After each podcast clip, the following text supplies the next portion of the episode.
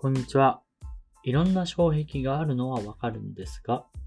早くオンライン投票が始まらないかなと思っているオグリンです。今日ご紹介しますニュースです。犬とガーシーこと東谷氏、当選確実後の対話、確保しといて一切非可変、日本見直しましたわ、というニュースについてです。昨日参院選が行われ投開票されました。NHK 党から比例代表で出馬していたガーシーこと YouTuber の東谷さんが当選確実ということで、えー、話題になってるかと思います。ガーシーさん、えっと、知ってる方も多いのかなというふうに思います。あの、暴露系 YouTuber ということで、あの芸能人やタレントさん、あとは最近だと経営者の方の、まあ、女性関係とか、いろんなそういった、まあ、暴露話をしているわけなんですけど、まあ、個人的にはあんまりこういう、まあ、週刊文春の暴露とかも、あの、好きではなくてですね、あの、なんだろう、もっとやり方あるんじゃないかなって思うんですよね。確かに、うん、ガーシーさんの発言を真に受けるのであれば、正攻法で言っても警察が動かない圧が裏からかかってるとか、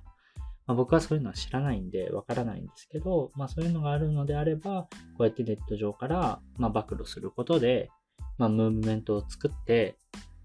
で、実際そういう、なんだろう、問題を表沙汰にするっていうか、なんかまあ不倫とかは僕は個人的には本人間の問題なんで興味ないんですけど、あの未成年に対してとか、クハラとか、あのパワハラとか、そういったものは本当に問題だなと思うので、まあ、公になるべきっていうよりは、えっ、ー、と、被害者と加害者がいるときに、やっぱ加害者側が罪を償うことをしなければならないし、それが金持ちだからとか権力者だからってもみ消せる社会はおかしいなとは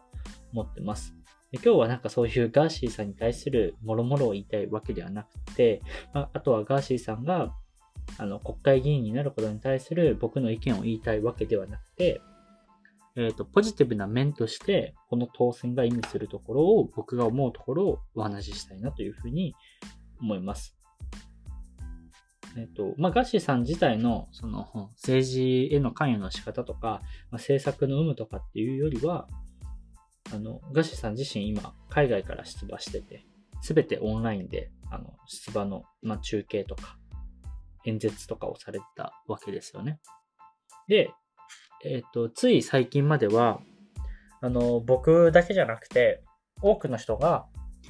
ガーシーっていうのを知らなかったと思うんですよ。で、YouTube で話題になって知って、で、気づいたら、あの、国会議員になってると。でこれって僕は本当に、すごいことなのかなっていうふうに思ってて、こういうネットを使って、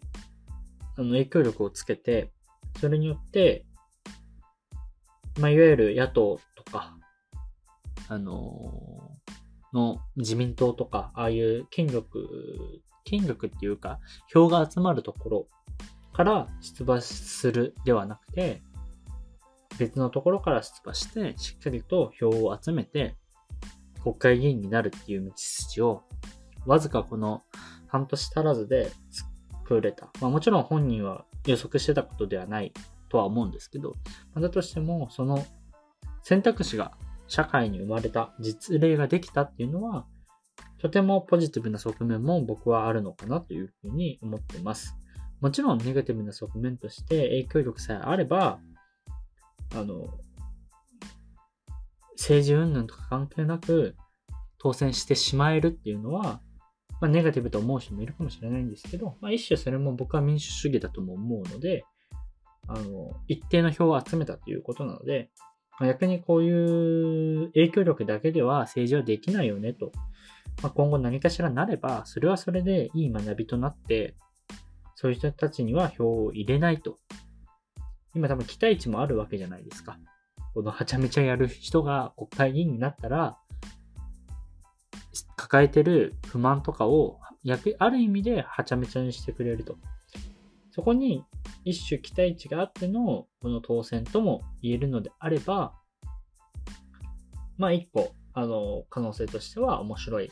のかなというふうには思います。僕自身がこの国会議員に賛成してるとかしてないとかっていうこういう本当話ではなくて、僕が単純に客観的に見たときに、こういう実績が社会に生まれたことが僕はポジティブなのかなと。で、そうやって自分の一票が実際に国会議員を生んだと思えるじゃないですか。まあ、それは本当に、うん、一種、僕は、あの、今後の社会にとって、うん、結構大きなポジティブに働く結果になり得るんじゃないかなというふうに思いました。皆さんは今回の参議院選、どのようにあの思われたでしょうか？今日のニュースは以上となります。今週も1週間よろしくお願いします。では。